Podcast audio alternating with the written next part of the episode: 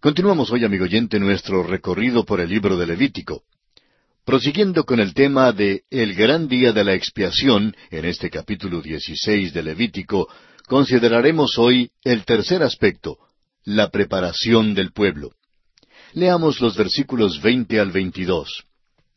Cuando hubiere acabado de expiar el santuario y el tabernáculo de reunión y el altar, hará traer el macho cabrío vivo, y pondrá a Aarón sus dos manos sobre la cabeza del macho cabrío vivo, y confesará sobre él todas las iniquidades de los hijos de Israel, todas sus rebeliones y todos sus pecados, poniéndolos así sobre la cabeza del macho cabrío, y lo enviará al desierto por mano de un hombre destinado para esto. Y aquel macho cabrío llevará sobre sí todas las iniquidades de ellos a tierra inhabitada, y dejará ir el macho cabrío por el desierto. En este gran día de la expiación, el sumo sacerdote trabajaba solo. Aarón había rociado la sangre del macho cabrío de Jehová en el propiciatorio, y ahora ponía sus manos sangrientas en la cabeza del macho cabrío vivo, y confesaba los pecados de Israel. Debe haber sido una lista sórdida de pecados, pero los confesaba todos. La imposición de las manos denota el hecho de que este macho cabrío se identificaba con los pecados de Israel, es decir, que se convertía en pecado. En Isaías capítulo 53 versículo 6 se dice de Cristo, Mas Jehová cargó en él el pecado de todos nosotros. En la segunda carta a los Corintios capítulo 5 versículo 21, el apóstol Pablo dice, Al que no conoció pecado, por nosotros lo hizo pecado. Y esta es una realidad. Ambrosio, uno de los padres de la iglesia, dijo, El ladrón sabía que aquellas heridas en el cuerpo de Cristo no eran heridas de Cristo, sino de él mismo. Entonces, Aarón ponía aquel macho cabrío en manos de un hombre que no tenía ningún interés personal en aquel cabrito, y entonces los israelitas eran apostados a intervalos para asegurarse que se cumpliese lo que la ley demandaba. Entonces el macho cabrío vivo por fin desaparecía en el desierto para nunca jamás ser visto o hallado. La noticia de que el macho cabrío se había ido era retransmitida de puesto en puesto para que fuera conocida unos pocos momentos después en el templo. Exactamente como la noticia era transmitida de puesto en puesto, también las buenas nuevas de que Cristo ha quitado nuestros pecados han sido retransmitidas desde Mateo, Marcos, Lucas y Juan a Pablo el apóstol y luego a los primeros padres de la iglesia y por fin al tiempo suyo y al mío, a usted y a mí. Cristo, amigo oyente, ha quitado nuestros pecados de una manera perfecta y completa. La víctima propiciatoria ilustra muchas escrituras que hacen referencia a esto. En el Salmo 103, versículo 12 leemos, Cuanto está lejos el oriente del occidente, hizo alejar de nosotros nuestras rebeliones. Isaías 38, 17 nos dice, He aquí, amargura grande me sobrevino en la paz, mas a ti agradó librar mi vida del hoyo de corrupción, porque echaste tras tus espaldas todos mis pecados. También en Isaías capítulo 44 versículo 22 leemos, Yo deshice como una nube tus rebeliones y como niebla tus pecados. Vuélvete a mí, porque yo te redimí. El profeta Jeremías nos dice en el capítulo 50 de su profecía, versículo 20, En aquellos días y en aquel tiempo, dice Jehová, la maldad de Israel será buscada y no aparecerá, y los pecados de Judá, y no se hallarán, porque perdonaré a los que yo hubiere dejado. Y también en el capítulo 31, versículo 34, Jeremías otra vez dice, Y no enseñará más ninguno a su prójimo, ni ninguno a su hermano, diciendo, Conoce a Jehová, porque todos me conocerán, desde el más pequeño de ellos hasta el más grande, dice Jehová, porque perdonaré la maldad de ellos, y no me acordaré más de su pecado. Ahora, ¿qué significa el gran día de la expiación para el creyente? Pues es también un día santo para nosotros. Cuando el sumo sacerdote está allí con las manos sangrientas puestas en la cabeza del macho cabrío, pensamos en nuestro Señor en la cruz. Juan le señaló diciendo en el capítulo uno de su libro, versículo veintinueve, He aquí el Cordero de Dios que quita el pecado del mundo. El apóstol Juan en su primera carta, capítulo uno, versículo siete, dice, Pero si andamos en luz, como Él está en luz, tenemos comunión unos con otros, y la sangre de Jesucristo su Hijo nos limpia de todo pecado. El decano Lo ha dicho, la fe transfiere nuestros pecados, Cristo los quita, Dios los olvida. Volvamos ahora al capítulo 16 de Levítico y continuemos leyendo los versículos 23 y 24. Después vendrá Aarón al tabernáculo de reunión y se quitará las vestiduras de lino que había vestido para entrar en el santuario y las pondrá allí. Lavará luego su cuerpo con agua en el lugar del santuario y después de ponerse sus vestidos saldrá y hará su holocausto y el holocausto del pueblo, y hará la expiación por sí y por el pueblo. Con esto, el ritual del gran día de la expiación había sido consumado. Sin ser irreverentes, permítanos decir que todo lo que le quedaba por hacer a Aarón era lavarse y ordenar las cosas. Notemos una vez más que esto no tiene ninguna contraparte en Cristo. Cuando Jesucristo terminó su obra, se sentó a la diestra de Dios. Aarón no se atrevía a entrar en el lugar santo sino hasta después de otro año.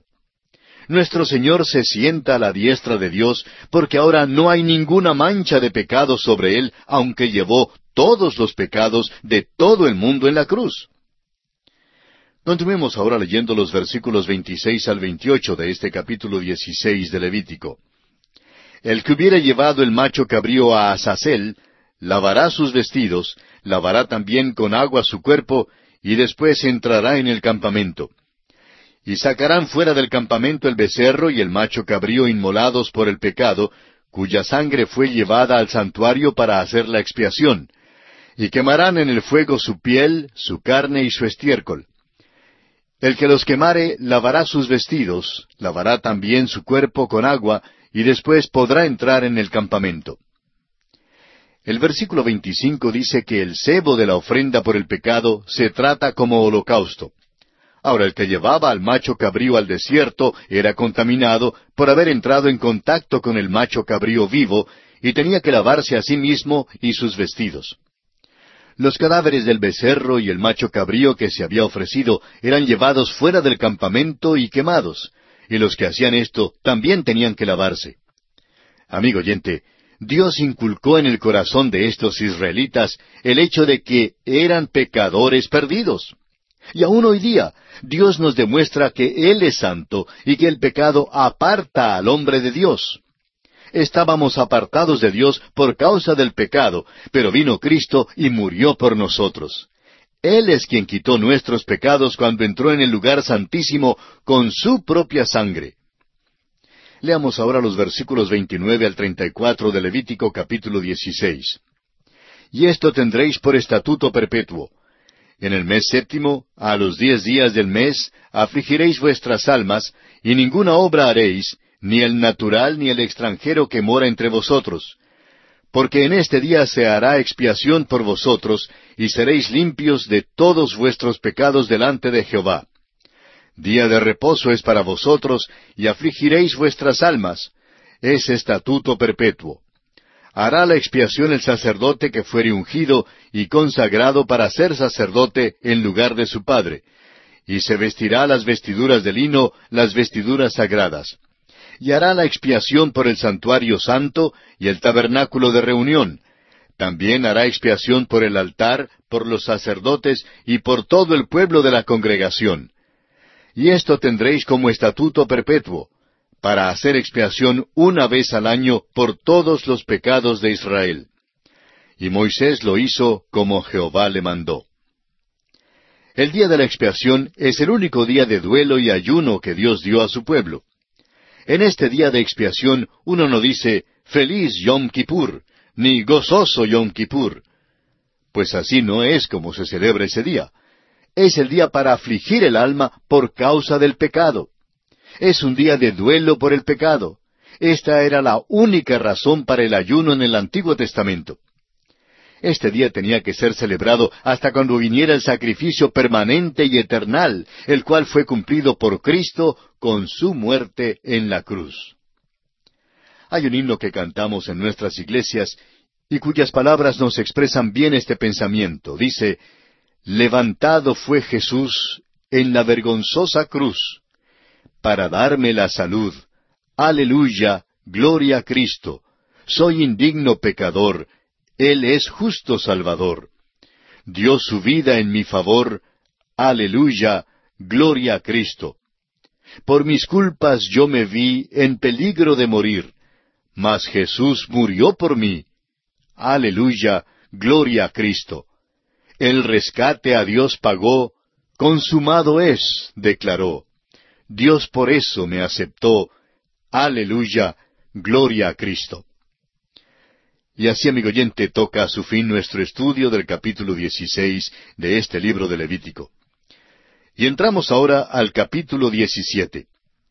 En este capítulo 17 estudiaremos el único lugar de sacrificio y el valor de la sangre. Este capítulo tiene una aplicación directa a la marcha a través del desierto y al período cuando los israelitas acampaban alrededor del tabernáculo tiene que ver con las consideraciones relacionadas con la ética antes que con las consideraciones ceremoniales. Los animales limpios para el alimento tenían que ser sacrificados en el tabernáculo. Solo los versículos ocho y nueve de este capítulo tienen que ver específicamente con la ofrenda ceremonial de un sacrificio a Dios. Después que la nación de Israel se esparció por toda la tierra de Palestina, algunos vivían a muchísimos kilómetros del tabernáculo no habría sido factible ni aun posible que ellos trajeran los animales que iban a comer para matarlos en el tabernáculo. En Deuteronomio capítulo 12 veremos que Dios revisó las instrucciones que les había dado antes cuando ya estaban listos para entrar en la tierra. Ahora, ¿por qué dio Dios tales instrucciones? Bueno, Israel acababa de salir de Egipto, donde había estado rodeado por la idolatría habían adorado a los ídolos de Egipto y siempre existía el peligro de que cayeran de nuevo en la idolatría. Habían adorado a los dioses de la naturaleza durante su estadía en Egipto. En el versículo siete, la palabra traducida demonios es en realidad seirim, que quiere decir peludo y se refiere a los machos cabríos. Los egipcios, por ejemplo, adoraban a Mendes, el dios en forma de macho cabrío, y los griegos también adoraban al dios en forma de macho cabrío, al cual llamaron Pan. Ahora este dios, Pan, es familiar para muchos de nosotros debido a su mención en la literatura y arte griegas. Tenía rabo, cuernos y pezuña hendida. El cristianismo medieval identificó esta forma con la del diablo. Y derivamos nuestra palabra pánico de su uso en aquellos tiempos cuando se usaba para describir el terror que causaba el diablo. De esto vemos que a los israelitas les fue prohibido matar a cualquier animal en cualquier lugar que no fuese el tabernáculo, para impedir así que lo ofrecieran a Pan, el dios en forma de macho cabrío. Aprendemos luego que jamás debían comer sangre. La razón que se da es específica. La sangre representa la vida, y había dos razones para esta prohibición. Primero, la vida es sagrada. Aún los animales no debían ser muertos innecesariamente. En segundo lugar, la sangre habla del sacrificio de Cristo. La vida es sagrada y debe ser protegida. Pero Cristo debe dar su vida para que el pecador pueda tener vida. La sangre y la vida son sinónimas.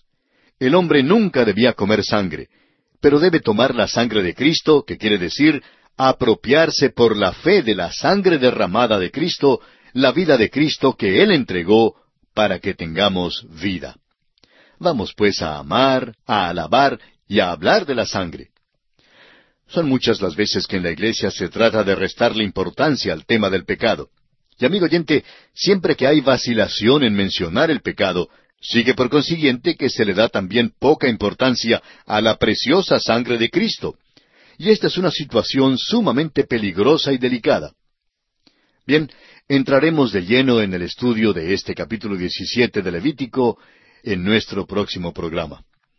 Mientras tanto, le sugerimos que estudie los versículos que contiene el capítulo 17 de este libro de Levítico que seguimos considerando para estar mejor informado y mejor preparado para nuestro próximo estudio.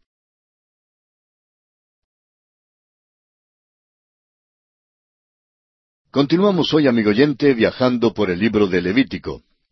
En nuestro programa anterior hicimos una breve introducción a este capítulo 17 del tercer libro de Moisés, y dijimos, entre otras cosas, que quizá usted ya haya notado que este es un libro excitante mientras despliega y manifiesta las grandes verdades fundamentales y cardinales para el cristiano de hoy en día. Y aunque estas cosas fueron dadas en realidad a la nación de Israel de una manera literal, y aunque la razón por la cual se hacían estas cosas haya pasado, sin embargo, todo esto contiene grandes verdades espirituales para hoy en día también aclara muchos interrogantes y da nueva comprensión a las verdades del Nuevo Testamento. Dijimos también que algunas personas tratan este capítulo como una extensión del capítulo anterior. Ahora es verdad que hay cierta continuidad y sucesión de los hechos aquí, pero el tema central es diferente. Ahora recibe especial consideración el único lugar de sacrificio y el gran valor de la sangre. Este capítulo tiene una aplicación directa a la marcha a través del desierto y al período cuando los israelitas acampaban alrededor del tabernáculo. Tiene que ver más bien con las consideraciones relacionadas con la ética antes que con las consideraciones ceremoniales. Los animales limpios para el alimento tenían que ser sacrificados en el tabernáculo. Solo los versículos ocho y nueve de este capítulo diecisiete tienen que ver específicamente con la ofrenda ceremonial de un sacrificio a Dios. Después que la nación de Israel se esparció por toda la tierra de Palestina, algunos vivían a muchos kilómetros de distancia del tabernáculo y no habría sido factible ni aun posible que ellos trajeran los animales que iban a comer para matarlos en el tabernáculo. En el capítulo doce de Deuteronomio veremos que Dios revisó las instrucciones que les había dado antes, cuando ya estaban listos para entrar en la tierra prometida. Dijimos también que la razón específica por la cual los israelitas no debían comer sangre nunca es porque la sangre representa la vida. Y había dos razones en realidad para esta prohibición. En primer lugar, porque la vida es sagrada. Aún los animales no debían ser muertos innecesariamente. Y en segundo lugar, porque la sangre habla del sacrificio de Cristo. La vida es sagrada y debe ser protegida. En cambio, Cristo tuvo que dar su vida para que el pecador pudiera tener vida. La sangre y la vida son sinónimas. El hombre nunca debía comer sangre. En cambio, debe tomar la sangre de Cristo, que quiere decir apropiarse por la fe de la sangre derramada por Cristo, la vida de Cristo que Él entregó para que nosotros tuviéramos vida. Vamos pues a amar, a alabar y a hablar de la sangre. Concluimos nuestro programa anterior diciendo que son demasiadas las veces que en la Iglesia se trata de restarle importancia al tema del pecado. Y cuando esto ocurre, cuando hay vacilación en mencionar el pecado, sigue por consiguiente que se le da también poca importancia a la preciosa sangre de Cristo. Y esta, amigo oyente, es una situación muy triste y peligrosa. Veamos entonces ahora el bosquejo que seguiremos en nuestro estudio de este capítulo 17 de Levítico. Como dijimos, el tema central de este capítulo es el único lugar del sacrificio y el valor de la sangre. Y consideraremos este tema central bajo los cuatro aspectos siguientes. Primero, el único lugar del sacrificio en los versículos uno al seis. En segundo lugar, la ofensa de la adoración oculta de las cabras en el versículo siete. En tercer lugar, la ofrenda del sacrificio en el tabernáculo en los versículos ocho y nueve. Y en cuarto lugar, la obligación de no comer sangre en los versículos diez al dieciséis. Comencemos pues con el primer aspecto, o sea, el único lugar del sacrificio. Leamos los primeros dos versículos de este capítulo diecisiete de Levítico.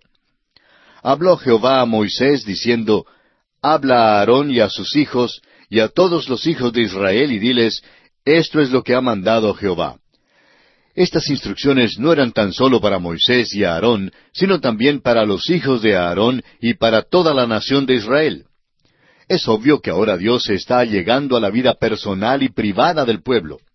No sólo distinguía entre los animales limpios e inmundos del capítulo once, sino que ahora da los reglamentos sobre cómo debían comer los animales limpios. La vida del pueblo de Israel debe ser diferente a la vida de los paganos en su derredor.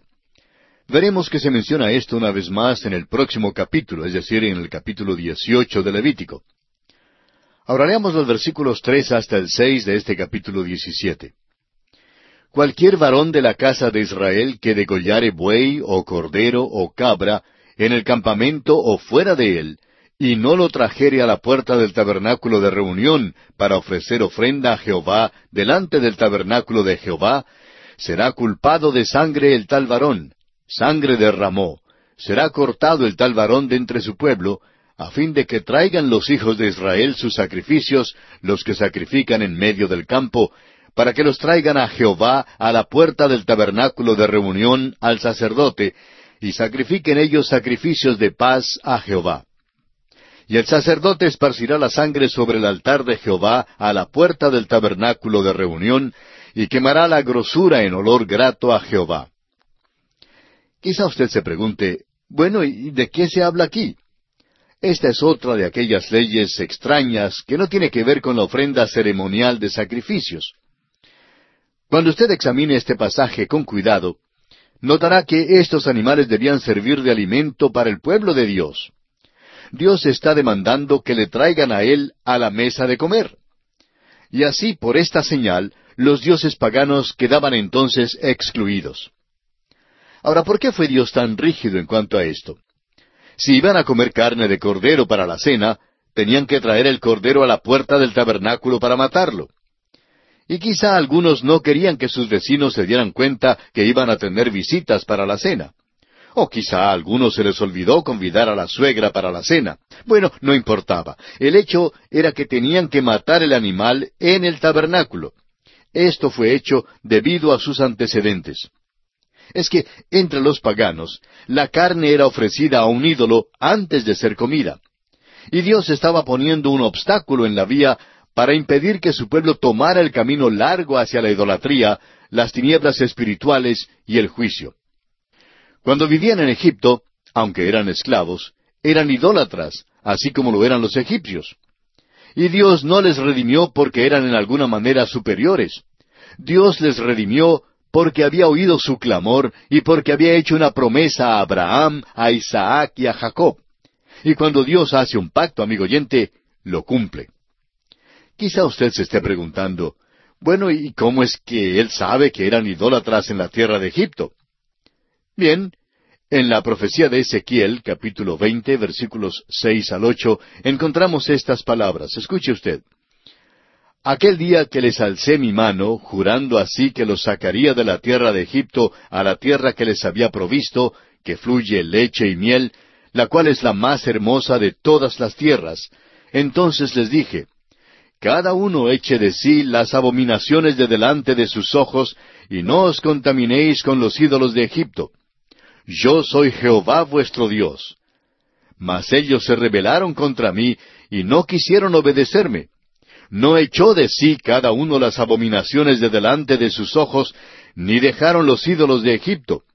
Y dije que derramaría mi ira sobre ellos, para cumplir mi enojo en ellos en medio de la tierra de Egipto. Como usted ve, amigo oyente, la escritura misma declara que eran idólatras. Y Dios trata de separarlos de todo eso que los había contaminado en la tierra de Egipto habían adorado a los animales y el derramamiento de la sangre y la ofrenda de la carne se usaban en la idolatría.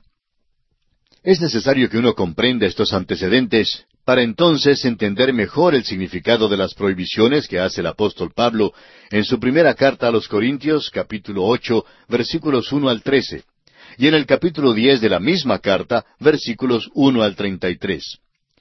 Los corintios eran idólatras y su costumbre era traer sus animales para ofrecerlos a sus dioses, a sus ídolos. Dejaban su animal en el templo y luego esa carne era vendida allí en la carnicería del templo. El mejor filé miñón de aquel día tenía que comprarse en el templo pagano. El templo pagano entonces se constituía en el supermercado local. Ahora, durante el tiempo del Nuevo Testamento, el israelita piadoso había sido tan disciplinado que no quería tener nada que ver con esta carne que había sido ofrecida a los ídolos. En cambio, los gentiles que se convertían no tenían ningún problema en cuanto al comer la carne que había sido ofrecida a ídolos. Por tanto, a los cristianos judíos no les gustaba comer junto con los cristianos gentiles por razón a esta diferencia en cuanto a la carne ofrecida a los ídolos. Estas pues fueron las circunstancias que rodeaban este pasaje a los Corintios. Los israelitas tenían muy poca carne para comer durante sus años en el desierto. Y creemos que el incidente en cuanto a las codornices indicó esto.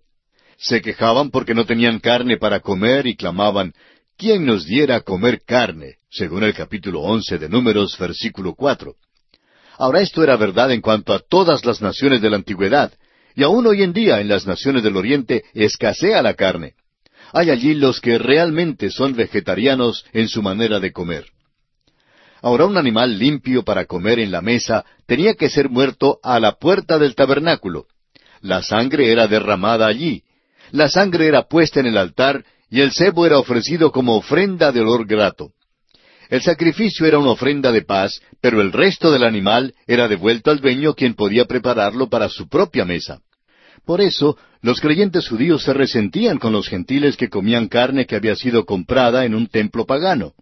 Es interesante notar en el libro de los Hechos, capítulo quince, versículos diecinueve y veinte, que cuando el gran concilio de Jerusalén entregó su decisión, Santiago habló por el grupo y dijo, Por lo cual yo juzgo que no se inquiete a los gentiles que se convierten a Dios, sino que se les escriba que se aparten de las contaminaciones de los ídolos, de fornicación, de ahogado y de sangre.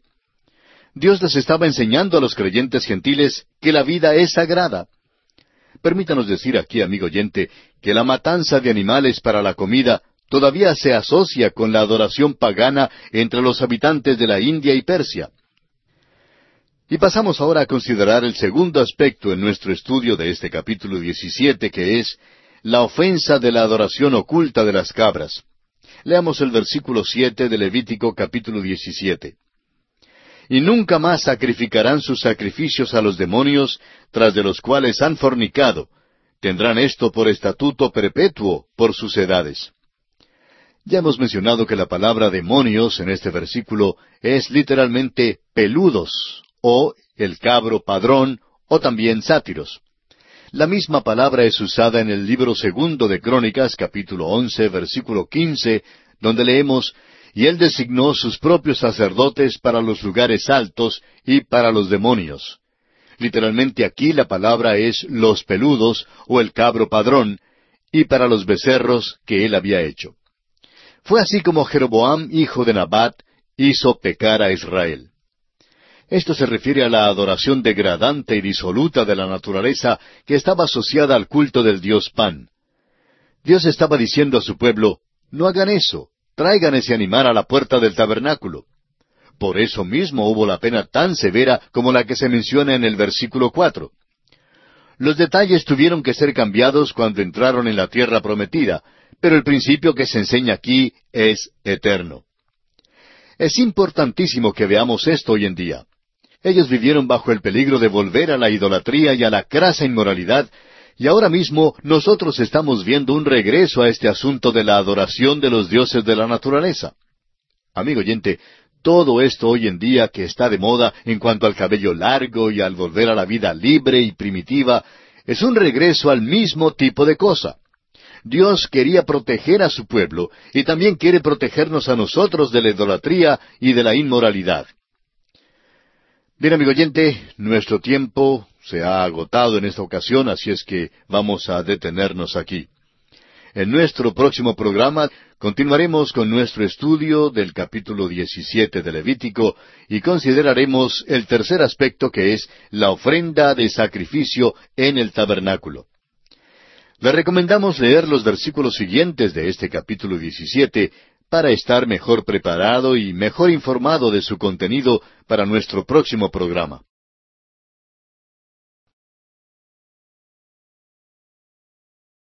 Continuamos hoy, amigo oyente, nuestro recorrido por el libro de Levítico. Prosiguiendo nuestro estudio del capítulo 17 de este tercer libro de Moisés, llegamos hoy al tercer aspecto en consideración en este capítulo, que es la ofrenda de sacrificio en el tabernáculo.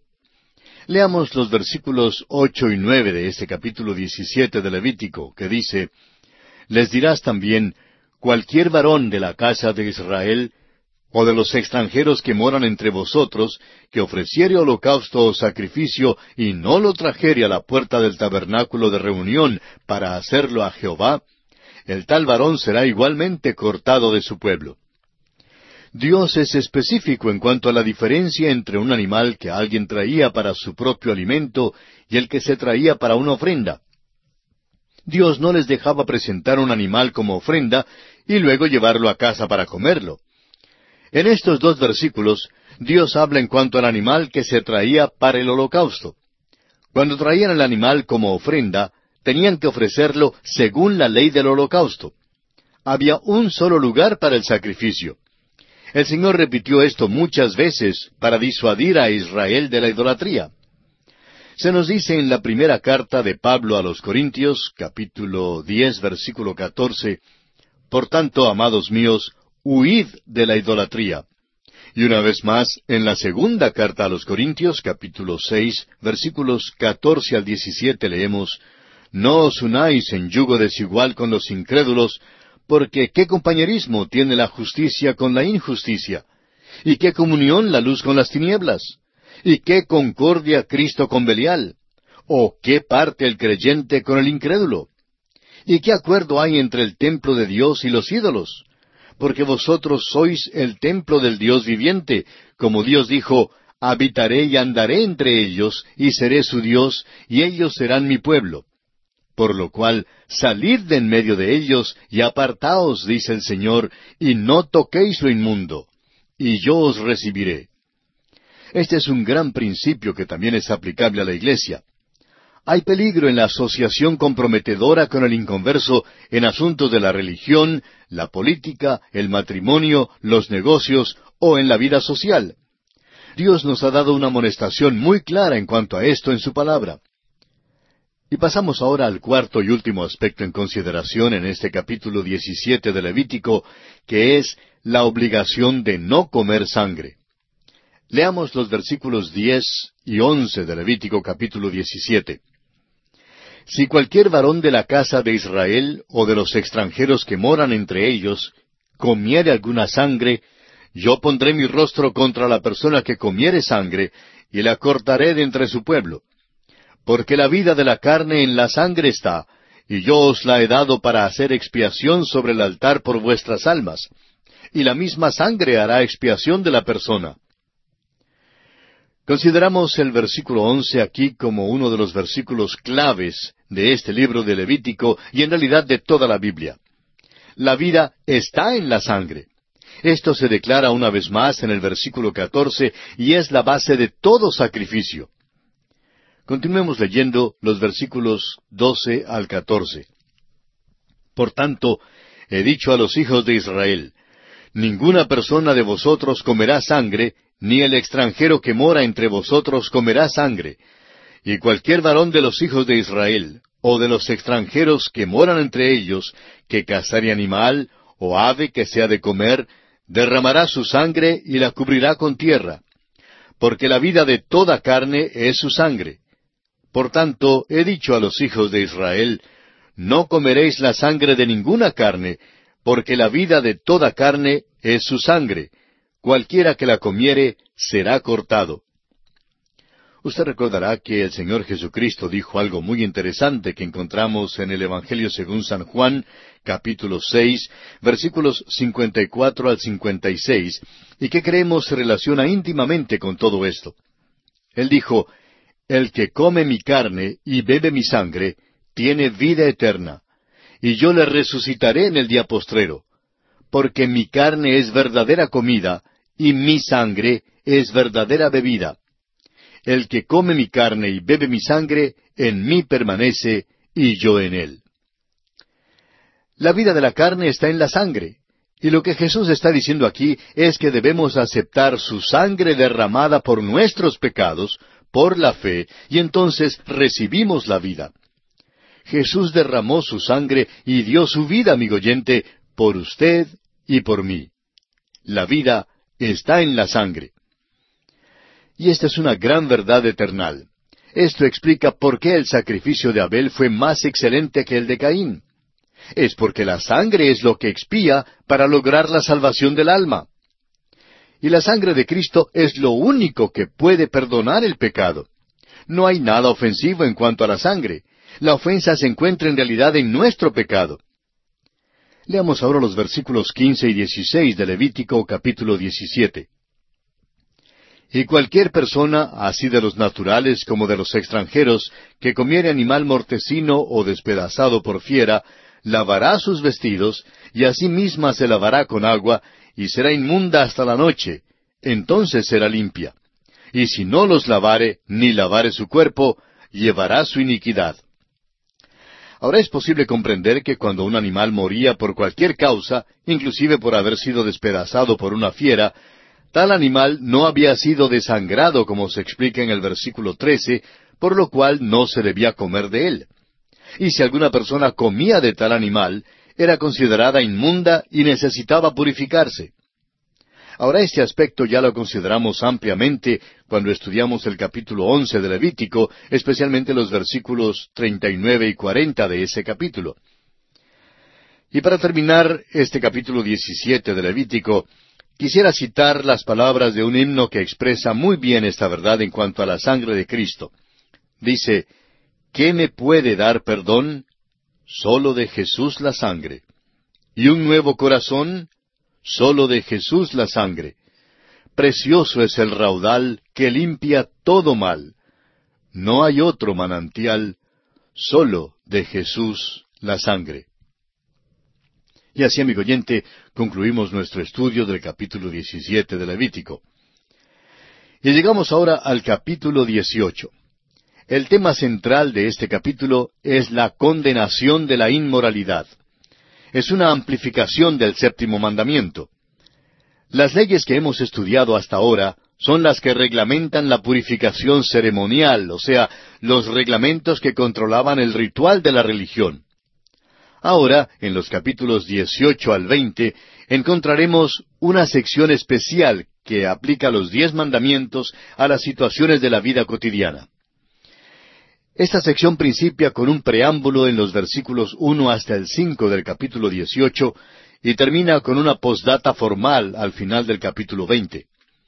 Este preámbulo y postdata son muy importantes porque explican el motivo de las restricciones y regulaciones de la vida social del pueblo escogido de Dios. Hoy en día vivimos en un tiempo cuando parece que los mismos fundamentos morales han sido destruidos y quitados. ¿Quién es el que dicta las leyes? ¿Y qué es malo y qué es bueno? Eso es lo que pregunta el escéptico escarnecedor. Veremos, pues, que este preámbulo y postdata nos dan una doble explicación. Tres veces en el preámbulo, en los versículos dos, cuatro y cinco, la Biblia dice, Yo soy Jehová vuestro Dios. Es Dios quien dicta las leyes. Luego la posdata da el segundo motivo de obediencia a estas leyes. En el versículo 26 del capítulo 20 de Levítico dice, Habéis pues de serme santos, porque yo Jehová soy santo, y os he apartado de los pueblos para que seáis míos. Dios exige que su pueblo sea santo. La pureza en todas las situaciones de la vida es el mandato de Dios. Ahora, al comenzar nuestro estudio del capítulo 18, veremos que este capítulo trata principalmente el séptimo mandamiento.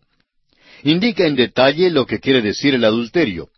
Los pecados sexuales son su tema. Estos son los pecados que caracterizan a una sociedad decadente y la decadencia y caída de los imperios. Veamos ahora brevemente el bosquejo que seguiremos en el estudio del capítulo 18. Dijimos que el tema central es la condenación de la inmoralidad, o sea, una exposición amplificada del séptimo mandamiento. Y consideraremos este tema bajo los seis aspectos siguientes. Primero, el preámbulo a las prohibiciones sociales, en los versículos uno al cinco. En segundo lugar, la prohibición de las relaciones sexuales con parientes, versículos seis al dieciséis. En tercer lugar, la prohibición de los diversos pecados sexuales, en los versículos diecisiete al veinte. En cuarto lugar, la prohibición de ofrecer los hijos en sacrificio a Moloc, versículo 21. En quinto lugar, la prohibición de la perversión del sexo, en los versículos 22 y 23. Y en sexto y último lugar, las naciones palestinas expulsadas de sus tierras por haber cometido estos pecados, en los versículos 24 al 30. Comencemos pues con el primer aspecto, o sea, el preámbulo a las prohibiciones sociales. Leamos los primeros cinco versículos de este capítulo dieciocho de Levítico. Habló Jehová a Moisés diciendo, Habla a los hijos de Israel y diles, Yo soy Jehová vuestro Dios. No haréis como hacen en la tierra de Egipto, en la cual morasteis, ni haréis como hacen en la tierra de Canaán, a la cual yo os conduzco, ni andaréis en sus estatutos mis ordenanzas pondréis por obra, y mis estatutos guardaréis, andando en ellos. Yo Jehová vuestro Dios. Por tanto, guardaréis mis estatutos y mis ordenanzas, los cuales haciendo el hombre, vivirá en ellos, yo Jehová. El pueblo de Israel acaba de salir de Egipto, donde había practicado todas estas cosas que ahora son prohibidas. Los odiosos pecados que se mencionan aquí eran realmente la manera de vivir para los egipcios de aquel entonces. Dios tuvo que apartar a su pueblo de la influencia de aquel ambiente perverso. Así que ahora iban rumbo hacia la tierra de Canaán, una tierra que fluye leche y miel. Pero había otra cosa en Canaán. También estaban allí los cananeos, quienes eran igualmente muy inmorales. Dios vio que los hijos de Israel estaban atrapados, como lo dice el dicho, entre la espada y la pared. Los egipcios estaban detrás de ellos y los cananeos estaban delante, y ambos grupos eran perversos e inmorales. Vivimos en un día cuando se habla de una revolución sexual. Y nos preguntamos si los hombres han leído este capítulo 18 de Levítico. Permítanos decir, amigo oyente, que en realidad no hay nada nuevo en absoluto en cuanto a esta pretendida revolución sexual se trata de la misma vieja inmoralidad que caracterizó la vida en Egipto y en Canaán. Dios dice, Yo soy Jehová vuestro Dios, y yo Jehová. ¿Quién es entonces el que dicta las leyes? Es Dios quien las dicta. Alguien dirá, bueno, yo no quiero guardarlas. Está bien, pero todavía es Dios quien dicta las leyes. Es malo violar uno de los diez mandamientos porque Dios dice que es malo. El escéptico no quedará satisfecho con ningún argumento, puesto que dicta sus propias leyes y cree ser su propio Dios. Si es que usted, amigo oyente, puede crear todo un universo, necesitará crear un sistema planetario con un sol y una luna y unas pocas estrellas. Ahora, si le es posible crear todo eso, pues entonces bien puede dictar sus propios diez mandamientos. Pero mientras usted, amigo oyente, viva en el mundo de Dios, inhalando su aire, gozándose de su luz del sol, bebiendo su agua, caminando en su tierra y sin pagar alquiler alguno, es mejor que usted obedezca sus mandamientos.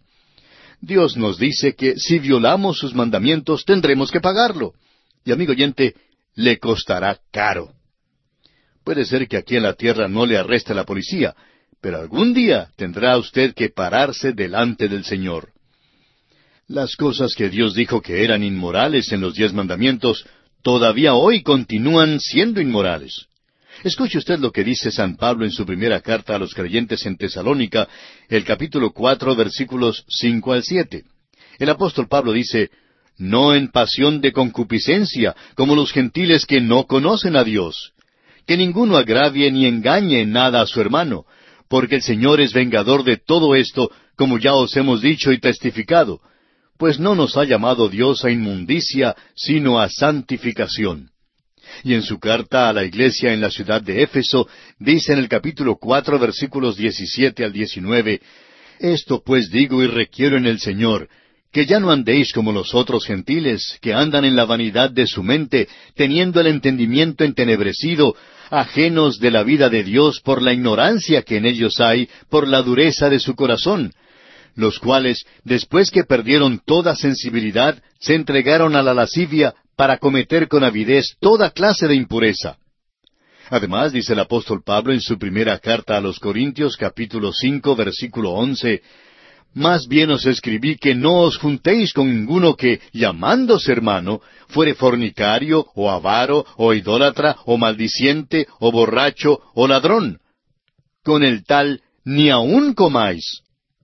Y por último, tenemos esta amonestación del apóstol Pedro en su segunda carta universal, capítulo uno, versículo cuatro, donde dice, por medio de las cuales nos ha dado preciosas y grandísimas promesas, para que por ellas llegaseis a ser participantes de la naturaleza divina, habiendo huido de la corrupción que hay en el mundo a causa de la concupiscencia.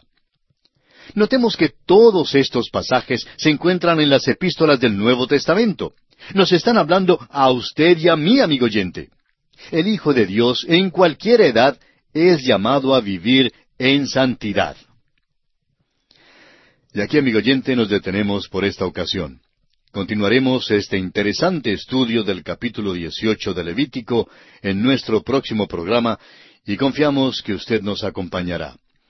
Mientras retornamos en la continuación de este estudio, le sugerimos leer todo el capítulo 18 de Levítico. De esta forma estará usted listo y bien preparado para estudiar juntos la palabra de Dios.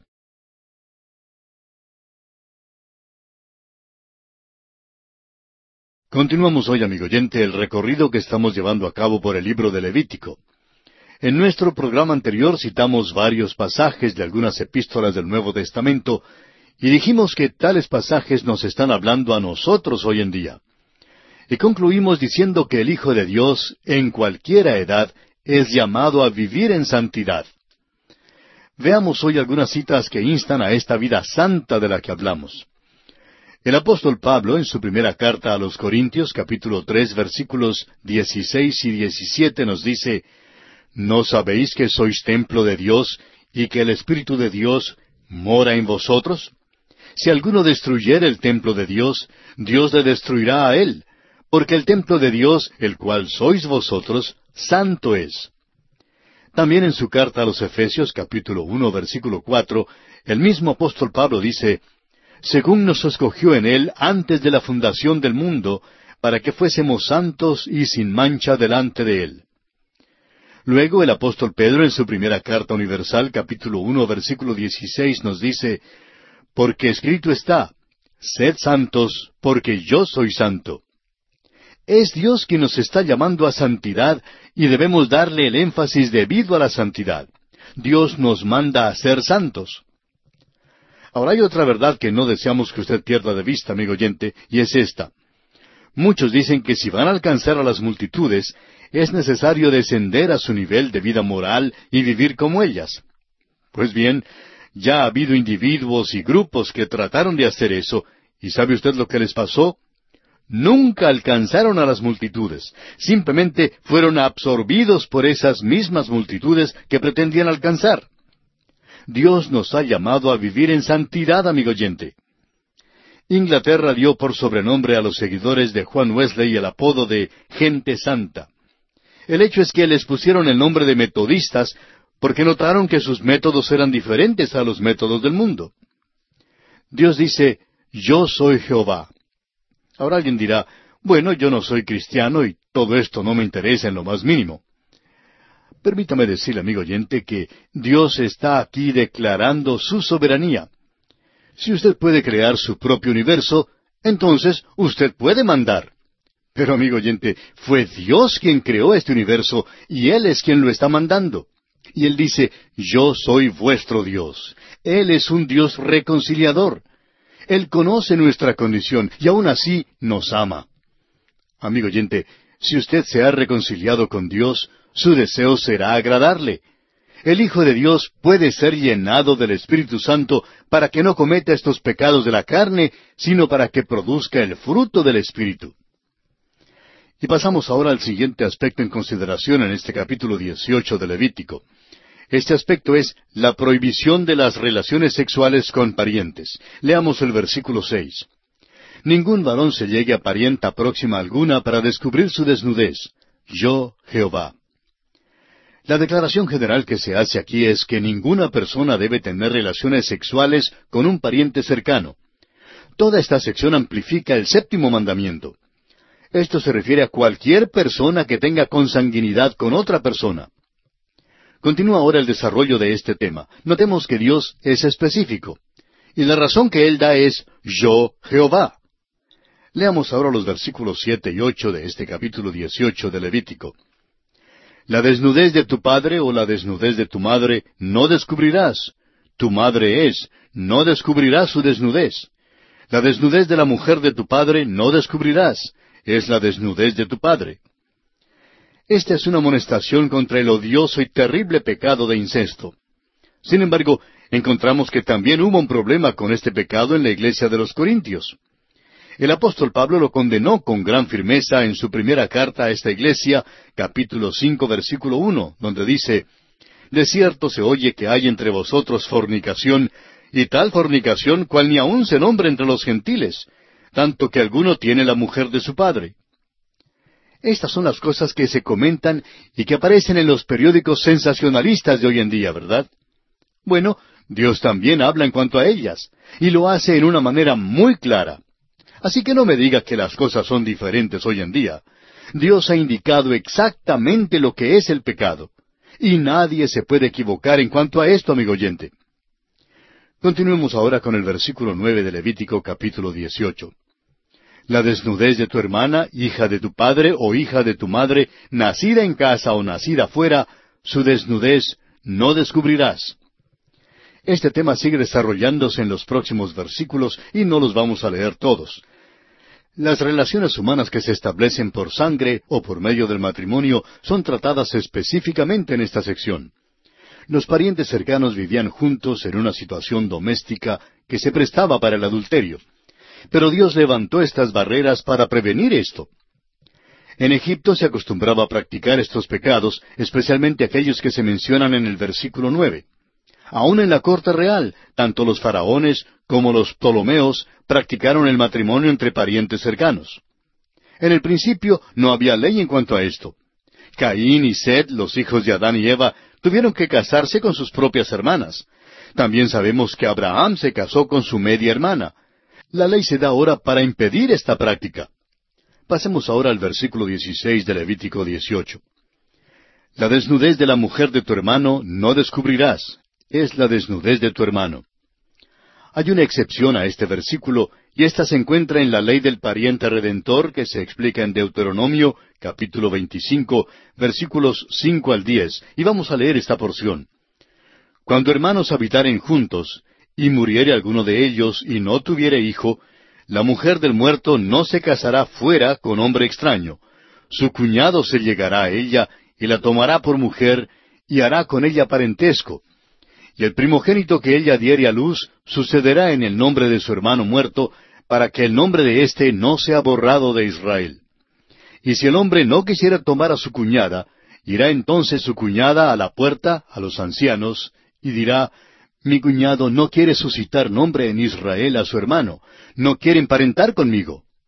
Entonces los ancianos de aquella ciudad lo harán venir y hablarán con él, y si él se levantare y dijere, No quiero tomarla, se acercará entonces su cuñada a él delante de los ancianos, y le quitará el calzado del pie, y le escupirá en el rostro, y hablará y dirá, Así será hecho al varón que no quiere edificar la casa de su hermano. Y se le dará este nombre en Israel, la casa del descalzado. Volviendo ahora al capítulo 18 de Levítico, llegamos al tercer aspecto que es la prohibición de varios pecados sexuales. Leamos los versículos 17 y 18. La desnudez de la mujer y de su hija no descubrirás. No tomarás la hija de su hijo, ni la hija de su hija, para descubrir su desnudez. Son parientas, es maldad. No tomarás mujer juntamente con su hermana para hacerla su rival, descubriendo su desnudez delante de ella en su vida. Esta relación no es por sangre, sino por matrimonio. Debido a la relación cercana entre la esposa y su hermana o su hija, cualquier matrimonio se prohíbe. Evidentemente estos dos versículos se refieren al hecho de tener dos esposas al mismo tiempo. Pero son casos de incesto en vez de bigamia. Para su mejor comprensión quisiera leer estos versículos en la versión llamada la Biblia de Jerusalén. Escuche usted. No descubrirás la desnudez de una mujer y la de su hija, ni tomarás la hija de su hijo, ni la hija de su hija, para descubrir su desnudez. Son tu propia carne, sería incesto. No tomarás a una mujer juntamente con su hermana, haciéndola rival de ella y descubriendo su desnudez mientras viva la primera. Este fue el problema que afrontó Jacob al tener dos hermanas como esposas, Lea y Raquel. La historia de esta familia no es la más feliz. Recuerde, sin embargo, que esto ocurrió antes que Dios diera los diez mandamientos. Leamos ahora el versículo 19 de este capítulo 18 de Levítico. Y no llegarás a la mujer para descubrir su desnudez mientras esté en su impureza menstrual.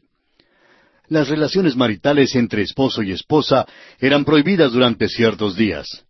La mente sensual debe someterse a la ley de Dios. Ahora leamos el versículo veinte de Levítico capítulo dieciocho que dice Además, no tendrás acto carnal con la mujer de tu prójimo, contaminándote con ella. Créanos, amigo oyente, que Dios en estos versículos ha estado construyendo baluartes para proteger el hogar de las prácticas licenciosas de los paganos en derredor. La familia en la tierra debe reflejar la familia en el cielo. Este es el pensamiento que expresa el apóstol Pablo en su carta a los Efesios capítulo tres versículo quince, donde dice de quien toma nombre toda familia en los cielos y en la tierra. La pureza de vida debía ser el símbolo de la familia de Dios. Había un lugar santo en el tabernáculo para la adoración, y asimismo el hogar tenía que ser un lugar santo en la nación para el diario vivir. El Nuevo Testamento también habla muchísimo en cuanto a esto. Y no sería malo leer el capítulo siete de la primera carta de Pablo a los Corintios con respecto al vivir diario de la familia cristiana. Y llegamos ahora al cuarto aspecto que vamos a considerar en nuestro estudio de este capítulo dieciocho de Levítico, la prohibición de ofrecer los hijos en sacrificio a Moloc. Leamos el versículo 21.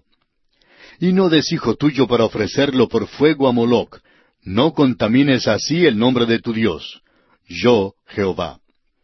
Este versículo puede parecer algo impropio aquí en este capítulo, pero la adoración pagana de Moloc estaba íntimamente relacionada con las impurezas sexuales. En su adoración, la imagen de Moloc era calentada al rojo por el fuego y los cuerpos de los niños que se le ofrecían eran colocados en sus humeantes brazos. Es difícil imaginarnos el horror de todo esto.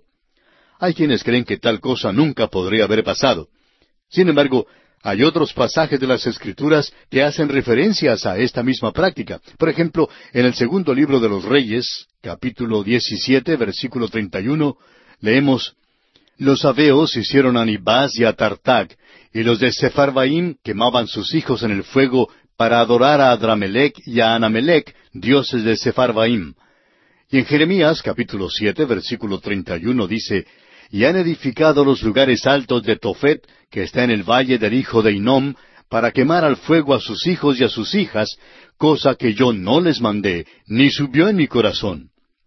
Esta práctica terrible profanaba el santo nombre de Dios, como lo veremos en el capítulo veinte de Levítico, versículo tres, y el castigo que Dios fijaba para quien ejercía esta práctica era la misma muerte. Leamos pues este pasaje. Y yo pondré mi rostro contra el tal varón, y lo cortaré de entre su pueblo, por cuanto dio de sus hijos a Moloc, contaminando mi santuario y profanando mi santo nombre. La brutalidad monstruosa de este rito pagano era una horrible profanación del nombre del verdadero Dios, especialmente teniendo en cuenta que el amor de Dios por los niños es tan evidente en todas las escrituras, desde Génesis hasta Apocalipsis.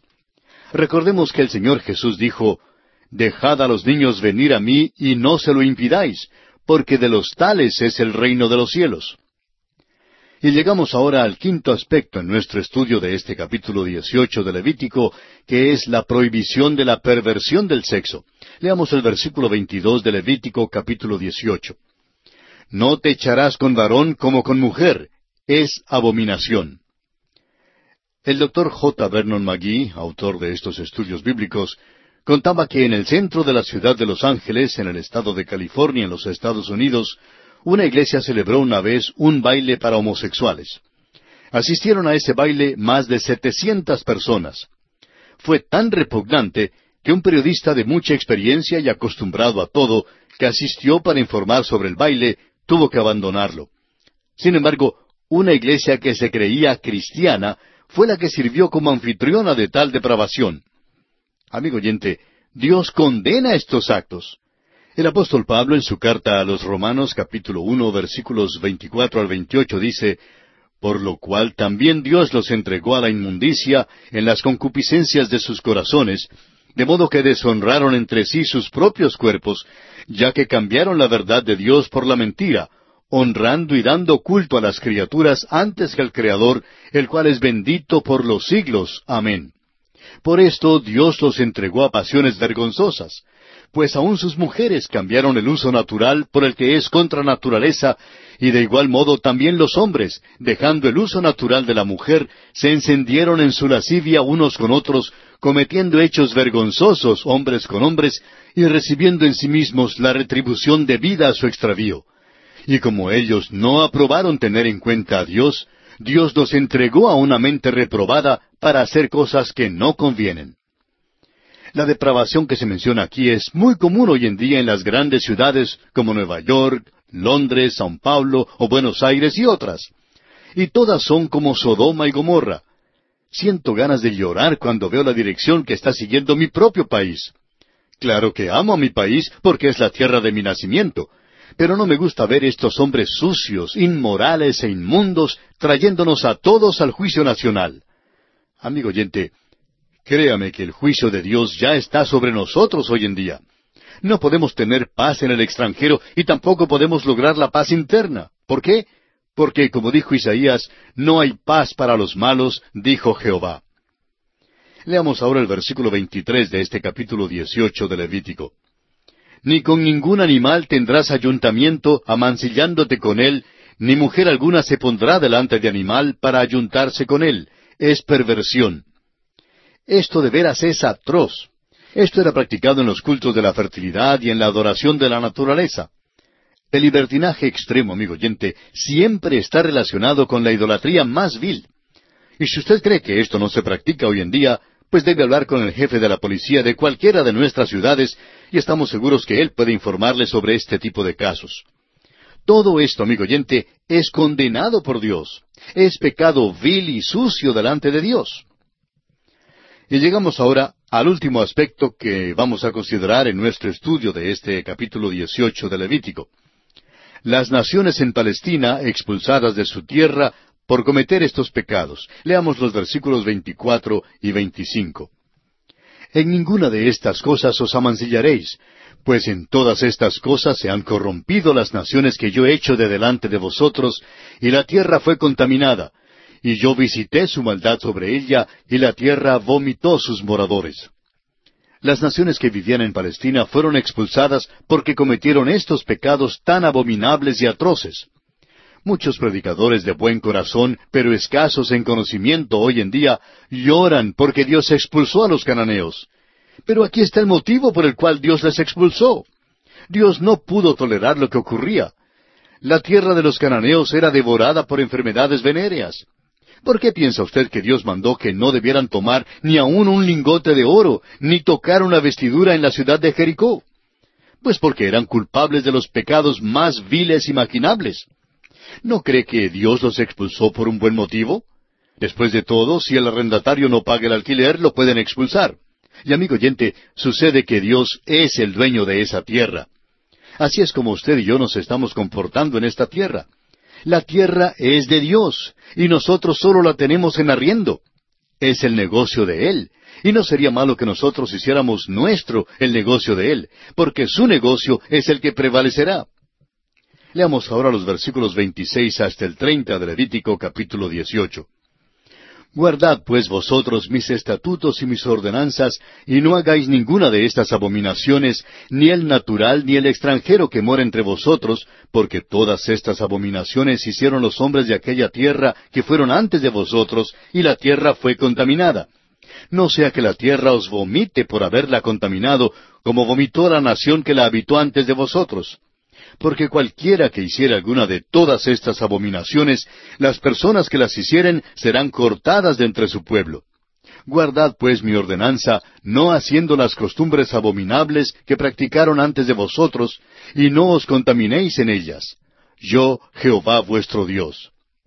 Dios da una amonestación doble a los israelitas que si persiguen un ejemplo similar al ejemplo de aquellos que les precedieron en la tierra prometida, el mismo juicio, si no uno peor, caería sobre ellos. La tierra de Dios, amigo oyente, debe ser santa. Y esta amonestación es para nosotros también. El fin que Dios tiene para este planeta es que su justicia cubra la tierra.